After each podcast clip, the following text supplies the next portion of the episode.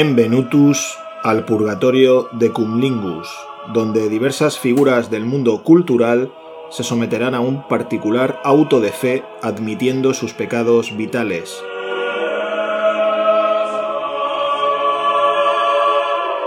Tras sus confesiones, el tribunal de Cumlingus tendrá la última palabra y absolverá o condenará sus almas.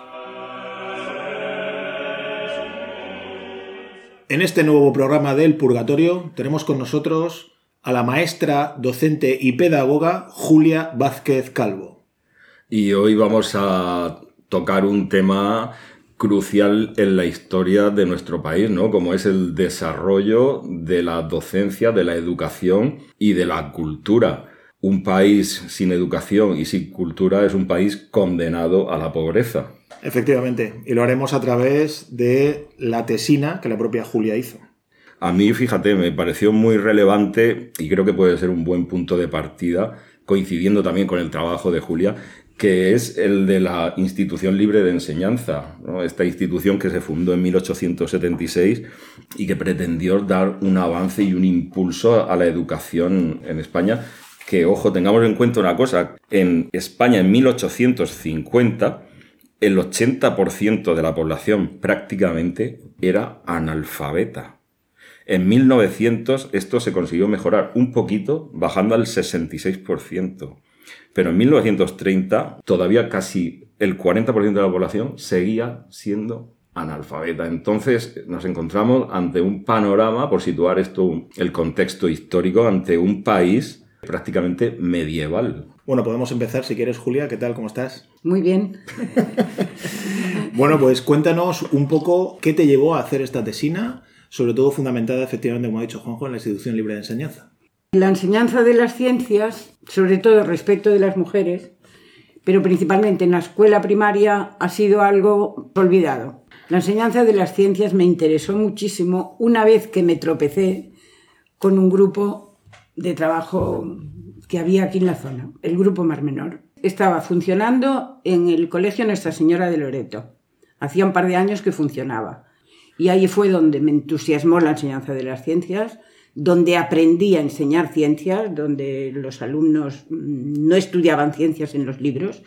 Yo me di cuenta que eso, teníamos un campo precioso alrededor, un mar al que ir a ver lo que queríamos enseñarle, una geología en la zona que tenía todo lo que había que aprender. Lo que propugnaban las misiones pedagógicas de llevar a los niños a la naturaleza, al campo, a que no aprendieran a través de los libros, sino a través del contacto directo con las ciencias.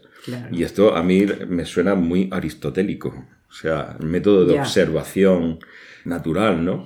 Tengo que decir que nosotros, que éramos maestros, que nos habían formado, que dábamos ya clase hacía mucho tiempo, estábamos en el ciclo superior de GB, nos encontramos con que no estábamos preparados para dar el tipo de clases que se propugnaba desde la institución libre de enseñanza. Teníamos idea de ella, habíamos leído, habíamos visto que muchos profesores salían al campo con los niños, cuando pretendimos hacerlo, nos faltaba formación.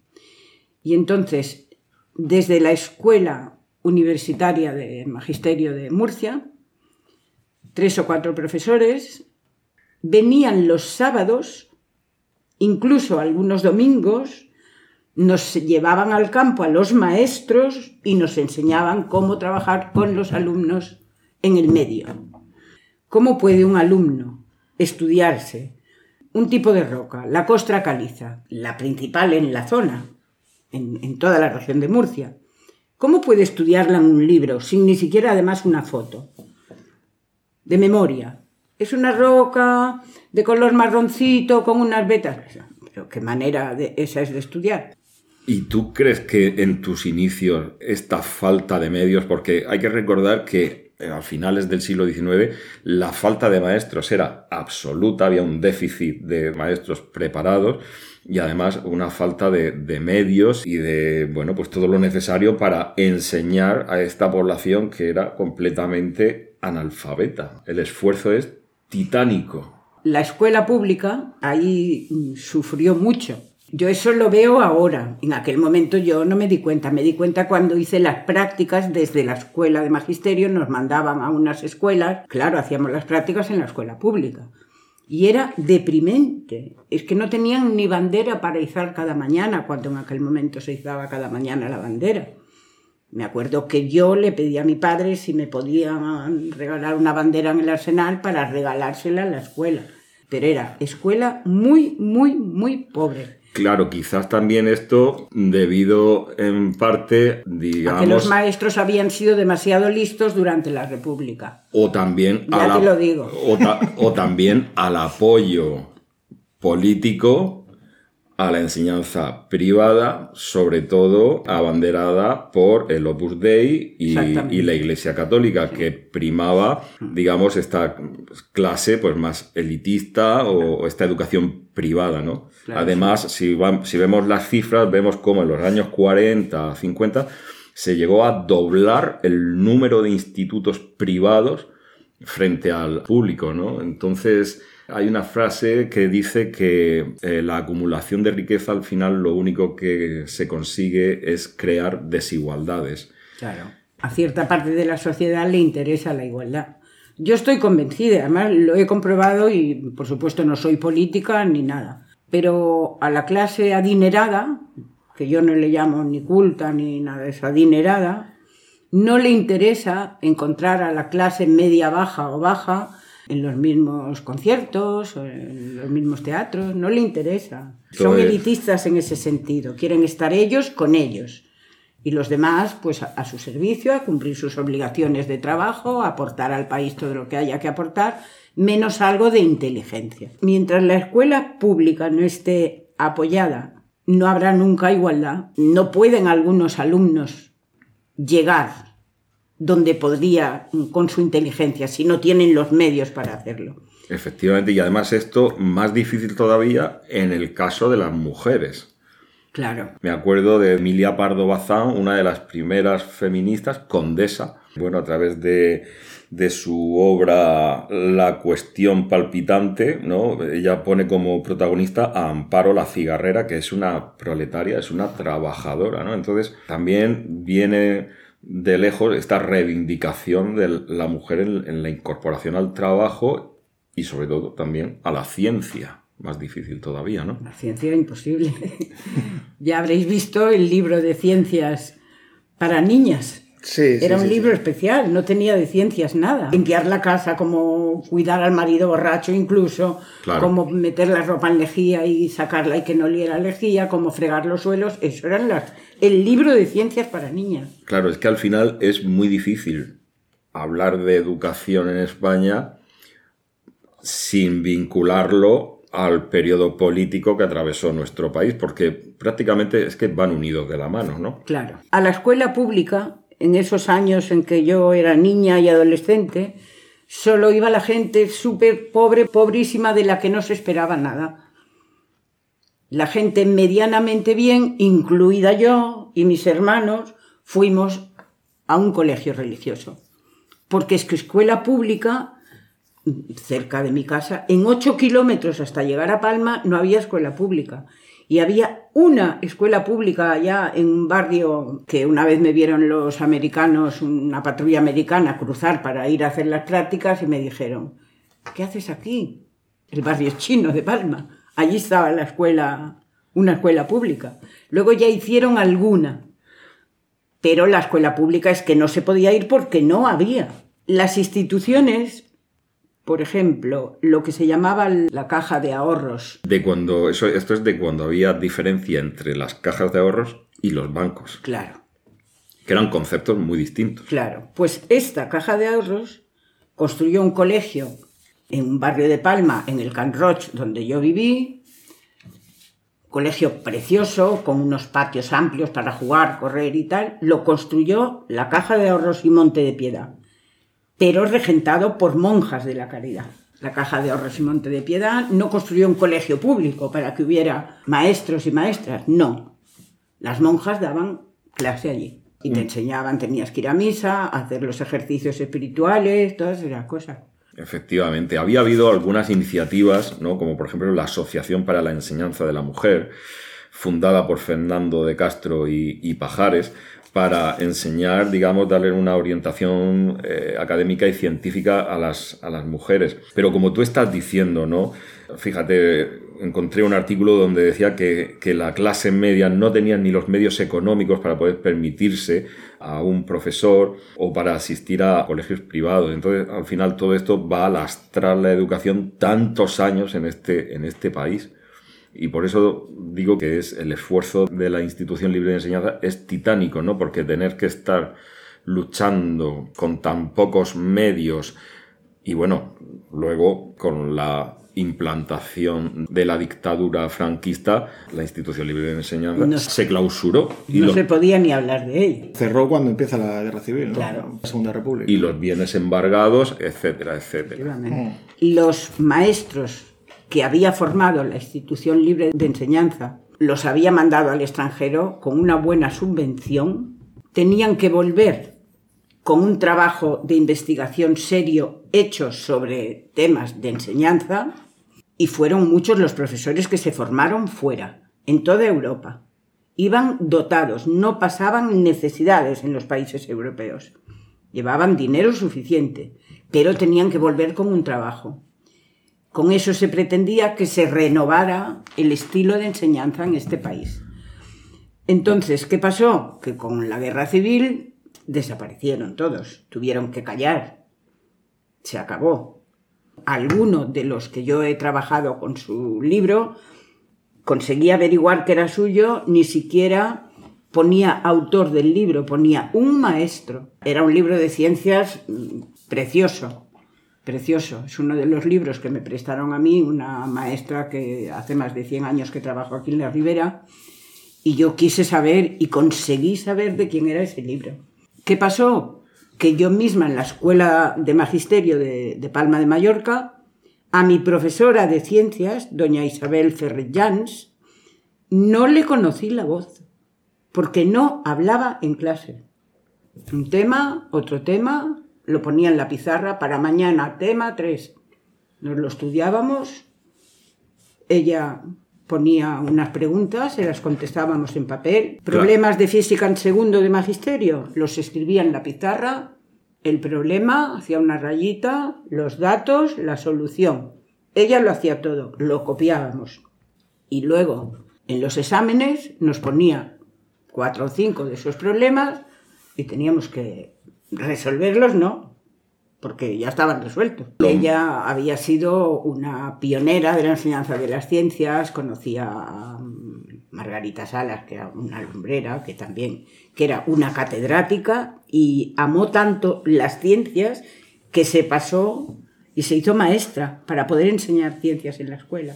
Mariano Bernal sabe de esto muchísimo, porque ha investigado todas estas cosas. Entonces él fue el que me fue proporcionando mucho material pero mucho antes de eso nos habían enseñado a los maestros del grupo más menor a trabajar en el campo con los alumnos. Las rocas no se estudian en clase, las rocas se estudian en la calle, pero es que yo ni siquiera las estudié en clase ni en un laboratorio ni en la calle. Estudié en un libro con una profesora a la que no le escuché la voz, porque al marido se lo habían llevado por delante, porque también era un catedrático progresista. Progresista, se lo habían llevado por delante y ella tenía una hija que criar y no quería que se la llevaran por delante a ella. Claro, pero es lo que estamos hablando, que al final todo está condicionado por el ambiente político de una manera tremenda. Sí todo el mundo lo sabe, ha habido programas, los maestros de la República barridos, o cerraban la boca o, y tuvieron que cambiar de forma de trabajo, eh, sueldos miserables, las escuelas se dejaron casi caer porque lo que proliferaban eran las escuelas de corte religioso. Sí, pero es que es curioso, ¿no, Pedro? Cómo todas las dictaduras tienen este miedo atroz a la cultura y al conocimiento. Sí, claro, porque puede llevar rebelión y sobre todo pensamiento disidente. ¿no? Pensamiento. Claro. claro, pensamiento disidente. Yo quería comentar contigo el concepto ideológico de la maestra. ¿no? Todo esto que has estado hablando eh, es realmente sugerente porque parte, yo creo, del siglo XIX, que es un siglo convulsísimo en España, guerras civiles a saco tres guerras carlistas, la guerra de la independencia, etcétera, la reforma liberal, luego el sexenio revolucionario, etcétera, etcétera, un montón de cuestiones ahí. Y yo creo que los intelectuales estaban más preocupados por los movimientos políticos que por la educación en sí, y en particular por la educación femenina. ¿no? Se hacía mucho hincapié, como tú has dicho antes, y lo dejas claro en tu tesina, en esta economía doméstica, enseñarle la economía doméstica a las niñas. ¿no? Y esto me recuerda a lo que decía Concepción Arenal en su libro La instrucción del pueblo, en el capítulo 9, que precisamente se llama La maestra, que decía la diferencia entre las escuelas de niños y las de niñas es que en estas se enseñan las labores manuales. La maestra es, por lo tanto, una mujer a quien se exigen primores de costura y bordado y que suele saber muy poco de las letras que enseña.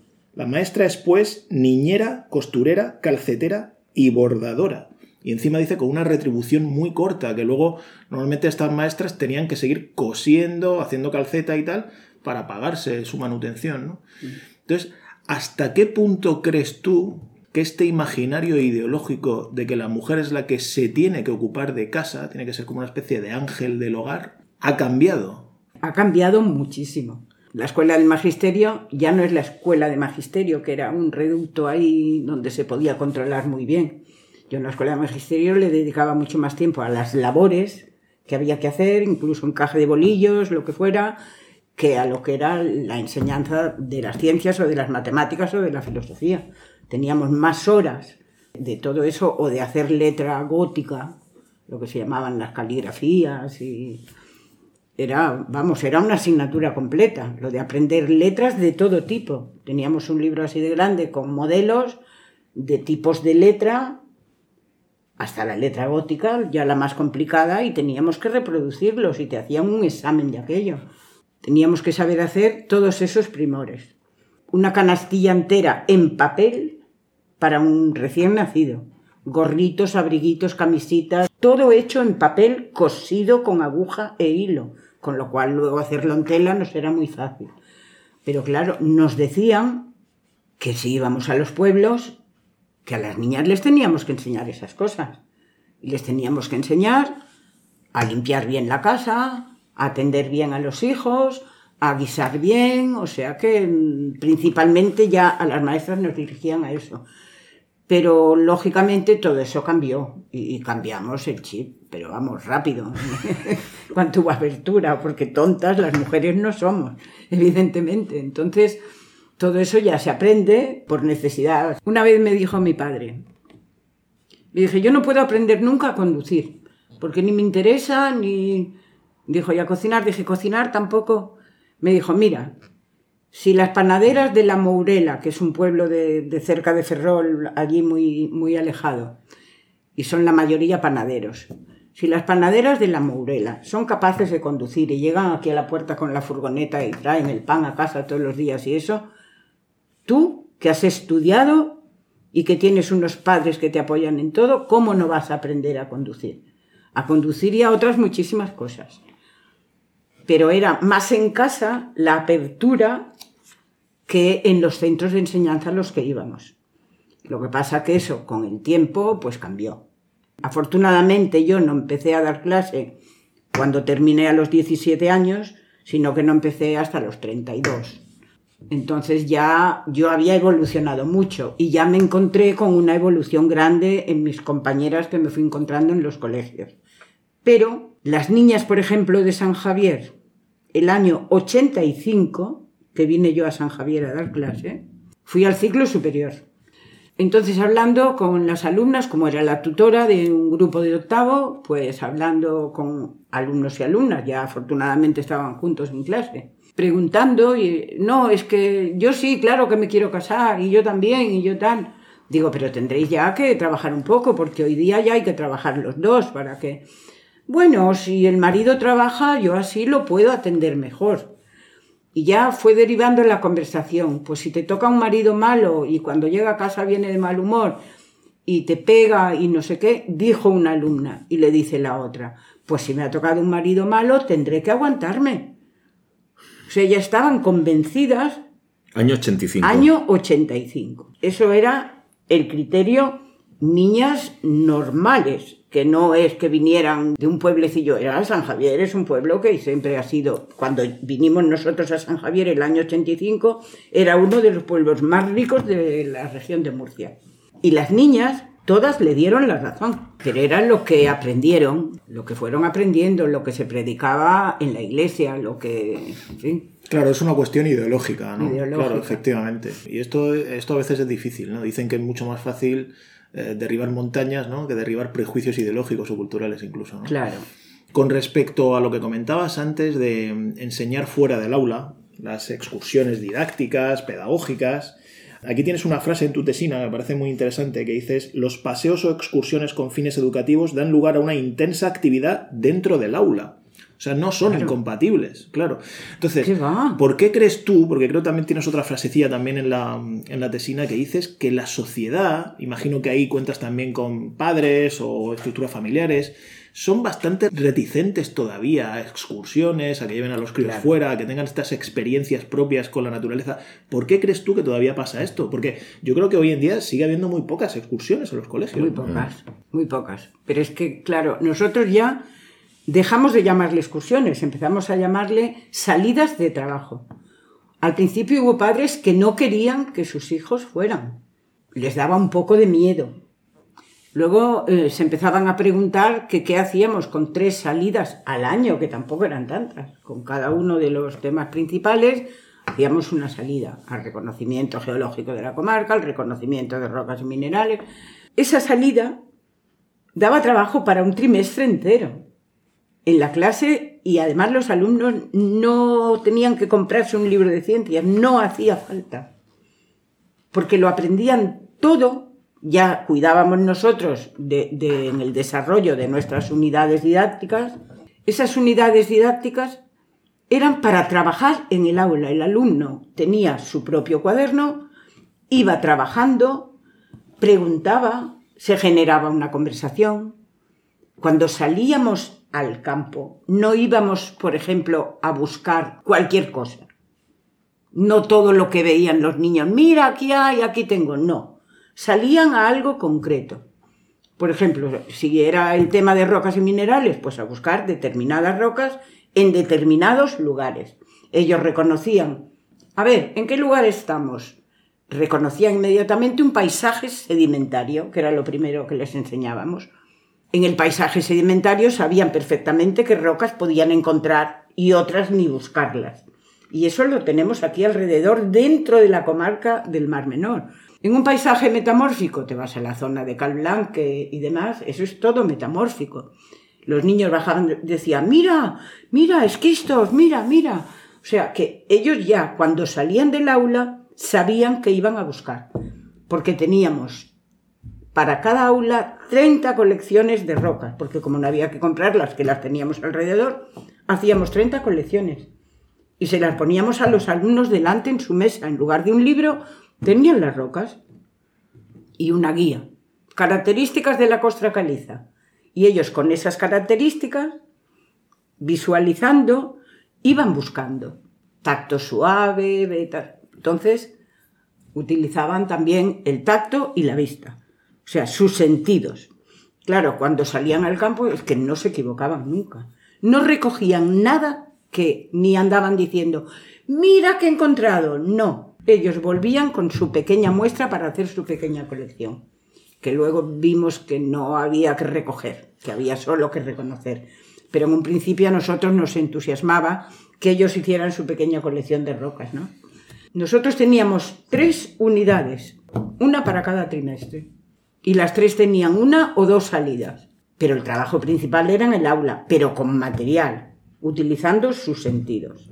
Estudiar en un libro sirve para poco. Al principio mis clases de ciencias eran una clase más, con leccioncita de libro y demás.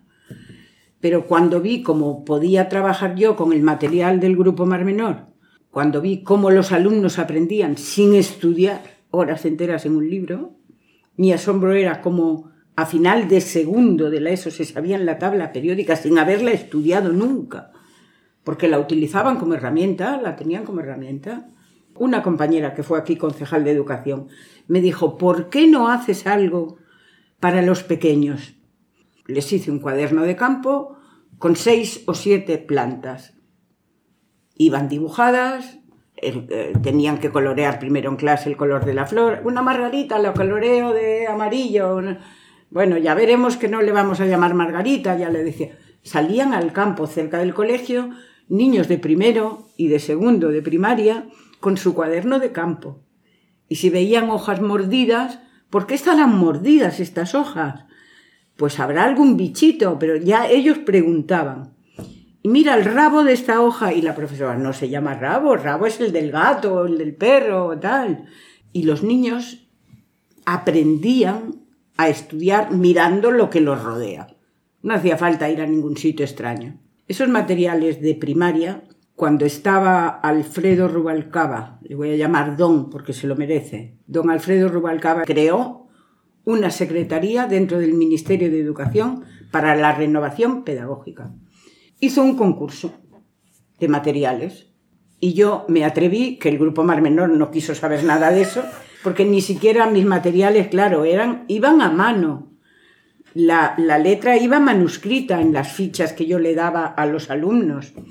La caja del Mediterráneo me subvencionó unos cuadernos cuando vio el material que había. Subvencionó unos cuadernos que se le dieron gratuitamente a los niños de mi colegio. Me los pagaron con sus portadas y todo. Y ese material lo mandé a la Secretaría de Renovación Pedagógica y me la premiaron. Me llamaron del Centro de Profesores de Cartagena. Julia, que nos han premiado, nos dieron una cantidad de dinero bastante importante para comprar libros para el colegio, para hacer bibliotecas de aula. Vino una pareja de inspectores a ver los materiales, a ver cómo funcionaban, si era un invento, si se estaban usando. Me hicieron un interrogatorio allí delante del director del centro, a mí hasta me asustaron. Entonces le dijo la, la inspectora al inspector, dice, ¿qué te parece? Y dijo el inspector, aquí hay mucha tela que cortar. El señor Rubalcaba dijo, esto va para adelante porque vio un material activo para los alumnos. Salían al campo, los niños estaban encantados, todo el mundo quería ir con los profesores que trabajaban esos materiales. Yo en mi formación como maestra no pisé, por supuesto, el campo para nada, pero es que un laboratorio tampoco. Yo no pisé un laboratorio y había laboratorio en la Escuela de Magisterio de Palma, porque estaba dotada de antes. Yo había visto algo de una forma diferente de enseñar en el Parvulario Virgen de Begoña en Cartagena. Parvulario Virgen de Begoña había una directora que se llamaba Begoña precisamente, que creo que era teresiana, y yo empecé a trabajar ahí, interina. Entré interina en el Colegio de Marina. Cuando llegué dije, estos dibujos no los han hecho los niños, había unos dibujos de almendros y, demás. Pero tuve que corregirme, porque cuando llegó la primavera desaparecieron todos los dibujos de los pasillos y salimos.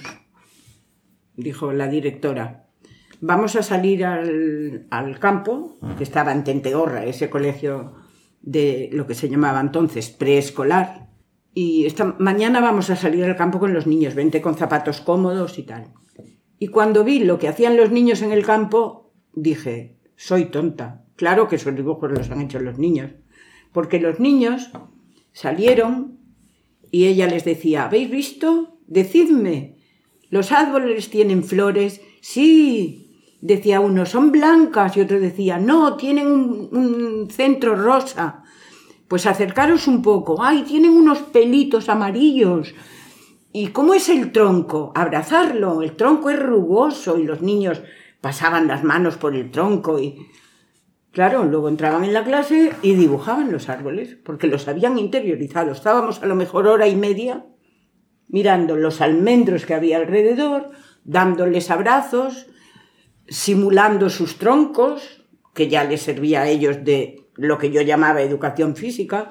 Venga, vamos a ponernos como el tronco del almendro y los niños todos allí intentando. Y, y yo boquiabierta, claro. Entonces ahí tuve un primer contacto con una forma diferente de enseñar. Y cuando llegué aquí me encontré con un grupo de profesores que en principio para mí eran dos los que promovieron todo eso, que hay que reconocerlos. Hicisteis vuestra propia institución libre de enseñanza. Claro, sobre todo hicimos materiales para poder trabajar. Diría, fuimos valientes, no tuvimos un par de narices para no utilizar libros, procurar no saltarnos los contenidos que teníamos que impartir y hacer un material adecuado que lo íbamos mejorando. Todos aportábamos, uno opinaba una cosa, otro otro, discutíamos, nos reuníamos todos los miércoles cuatro o cinco horas, dibujábamos, diseñábamos, alguno diseñaba una hoja, otro otra, luego veníamos y entre todos corregíamoslo.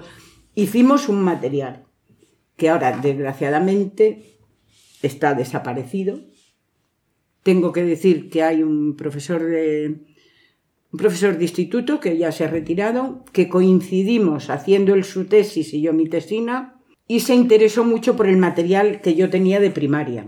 Cogió el material del grupo Mar Menor y el año pasado, el anterior, dio una conferencia en Málaga sobre el material que había hecho este grupo de profesores, donde trabajábamos alrededor del Mar Menor y la comarca con los alumnos en el campo. Tuvo mucho éxito, lo volvieron a llamar al año siguiente a que hiciera otra ponencia. Despertó interés su ponencia porque se trataba del Mar Menor, que se estaba nombrando mucho porque si se estaba muriendo, si lo estaban matando, si todo eso. Nosotros llevábamos 20 años diciendo lo que le iba a pasar al Mar Menor, con los materiales, lo que lo contaminaba, lo que bajaba por la rambla del Albujón, las terreras de la Unión, las tenemos dibujadas y como los alumnos veían cuando llovía, cómo todo eso se arrastraba al mar. Este hombre ha tenido a bien molestarse, me vino a ver, me dijo si aún teníamos los originales del material, tenemos el currículo de ciencias entero de primero y de segundo de la ESO y algunos temas más, porque como han ido rebajando el nivel, tenemos algunas unidades sueltas que ahora se podrían dar en tercero y en cuarto de la ESO. Por ejemplo, la electricidad, la química. Dijo, es que yo lo voy a llevar al CEME. Es un departamento donde está un poco la historia de la educación en la región de Murcia, de lo que han hecho algunos maestros, algunos profesores. Todo eso se guarda ahí. Hay el material que se sacó del María Maroto que estaba anticuado y lo tienen colgado en las paredes. Hay un material escolar precioso de la época de la, de la institución libre de enseñanza. Ha cogido ese material, yo se lo llevé fotocopiado, lo han pasado ya a PDF y ahora falta que los señores informáticos quieran colgarlo en la red. La, la, culpa siempre de los Ya entra la tecnificación. Tiene mucho mérito que un señor que ya no está en la enseñanza, que ya no espera medallas de nadie, haya salvado todo este material. Pero yo muchas veces tengo ganas de llorar, no soy llorona, pero tengo ganas de llorar de que ninguno de nuestros compañeros, ni de secundaria, ni de primaria, se hayan enganchado al trabajo. Sí, esto es un poco esto que comentaba, ¿no? Del apoltronamiento. Claro, siguen con el libro de texto. Sí. Esto nos lleva a un tema polémico, quizás, ¿no? Las oposiciones. Ya. Porque hay que recordar que la institución libre de enseñanza estaba en contra de las oposiciones, ¿no? Claro. Porque para ellos era mucho más eficaz formar al maestro, ¿no? En sí, o a la maestra que ellos creo que literalmente decían que fabular un vasto plan de reformas en un gabinete tecnócrata burocratizado, ¿no? algo así creo que ellos decían. ¿no? Entonces, esto me trae a colación el libro de Unamuno de la enseñanza superior en España, que decía lo siguiente ya a finales del 19. El ser catedrático es un oficio, un modo de vivir. Se pesca un momio, una posición segura, la propiedad de una cátedra, no su mera posesión. Es corriente el creer que la oposición da un derecho natural, incontrovertible, anterior y superior a la ley. Una vez cobrado el beneficio, a vivir. Catedráticos hay que apenas leen. Incapaces son de leer de corrido más que en castellano. Las oposiciones, dice aquí. Esto es todo un mundo. Quien estudia las oposiciones conocerá a la verdadera España. ¿Cuál es tu opinión con respecto a esto? ¿Tú crees que hay, como bien ha dicho Juanjo, un cierto apoltronamiento, que la gente muchas veces se saca la plaza porque, bueno, quiero sacarme una plaza?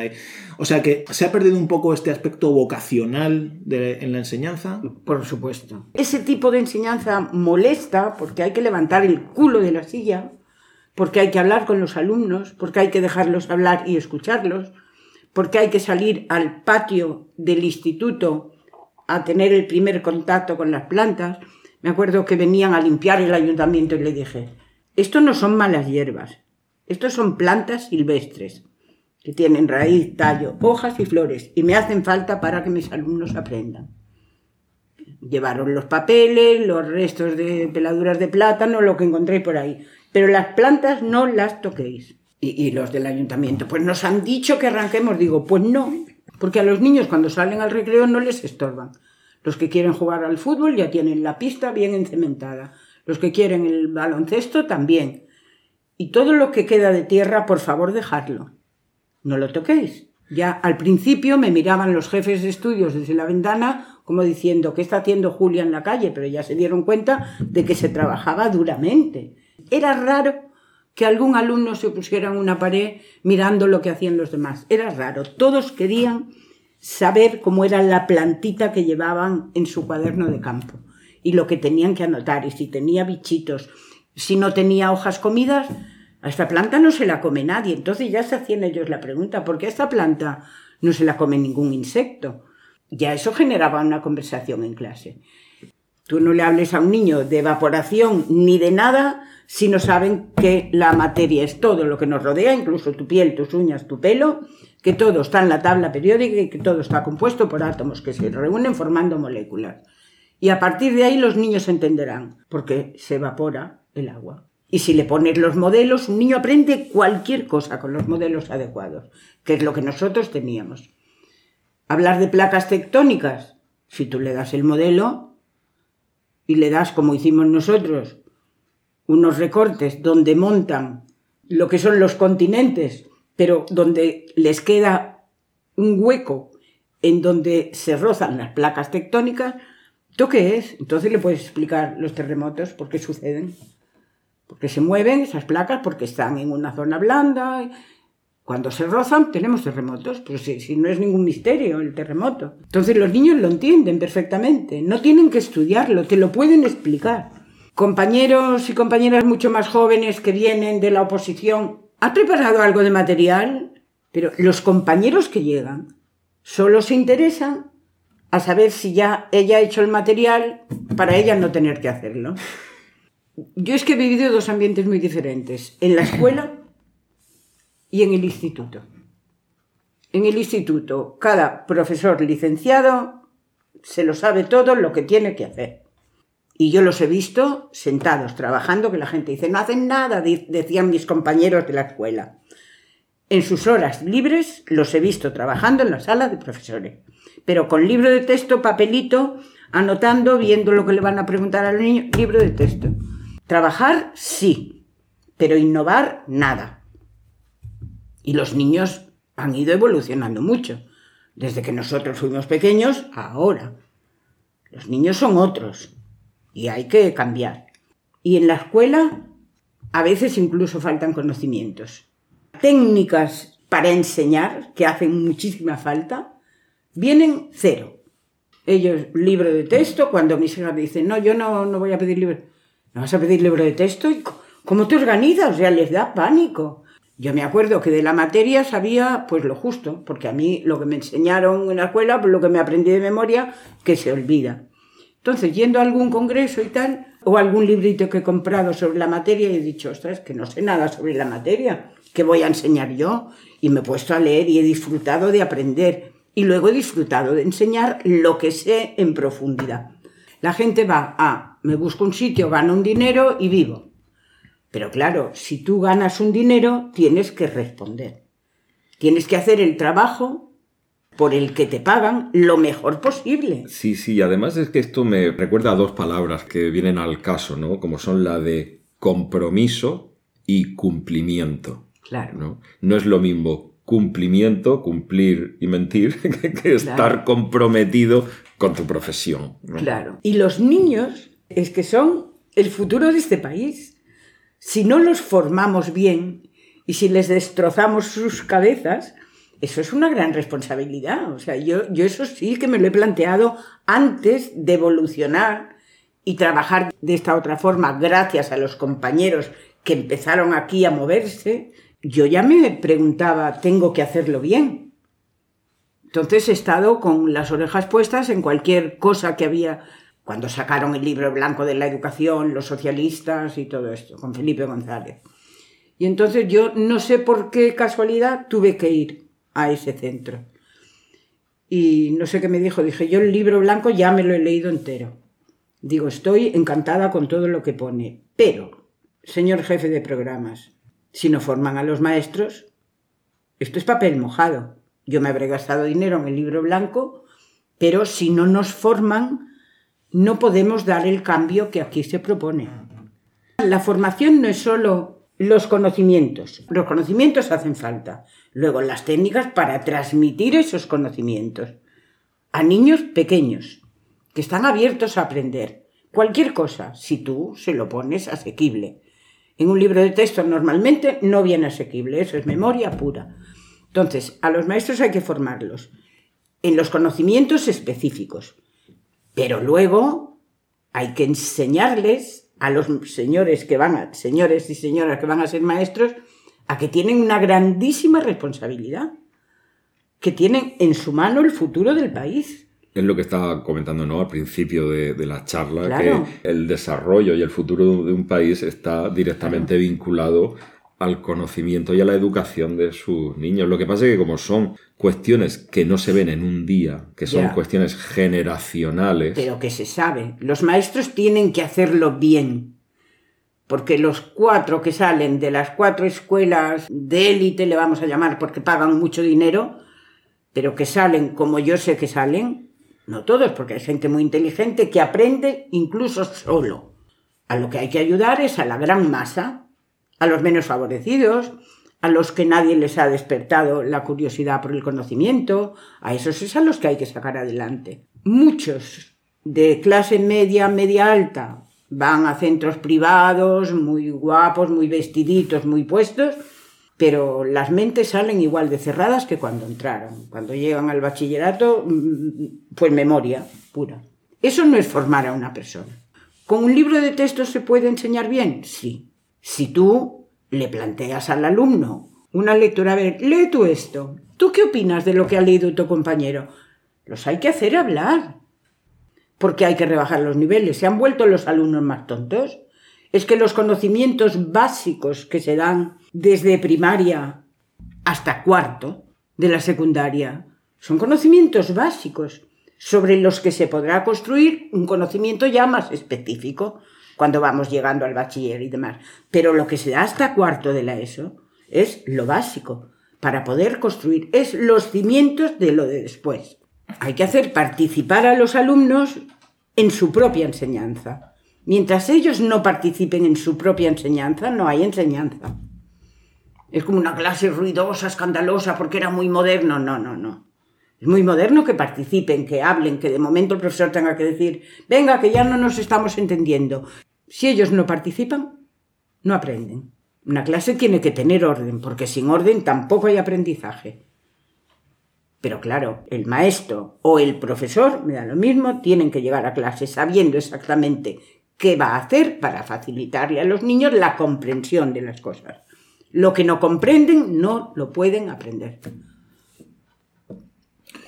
Y bueno, para ir acabando, si te parece, Julia, quería plantearte aquí una cuestión de ahora, del 2024, ¿no? En este mundo computerizado, lleno de realidades virtuales, internet, cibernética por todos sitios, ¿cómo crees tú que va a surgir esta observación directa, este comportamiento empírico funcional que tú propones? ¿Hacia dónde va a ir? Yo no sé hacia dónde va a ir. Tú puedes poner una pantalla muy grande en la clase y mostrarle las rocas y las ven y luego pregúntales. Mientras que se han estado los 50 minutos de clase tocándolas, viéndolas, te sorprendes porque al año siguiente, a principio de curso las conocen. Hay cosas que hay que aprender tocándolas, viéndolas, sobre todo tocándolas. Nuestros cinco sentidos son lo que captan todo lo que rodea, no solo los ojos pasa muy poco más allá de los ojos. Mientras que lo que con tus cinco sentidos trabajas, eso te llega al cerebro, te llega a la mente. Y una prueba moderna de cómo va la cosa, los suecos acaban de suprimir todas las tablets de la escuela, a principio de este curso. Muy tontos no son. Ahora el Tribunal de Cunlingus se debe retirar a deliberar.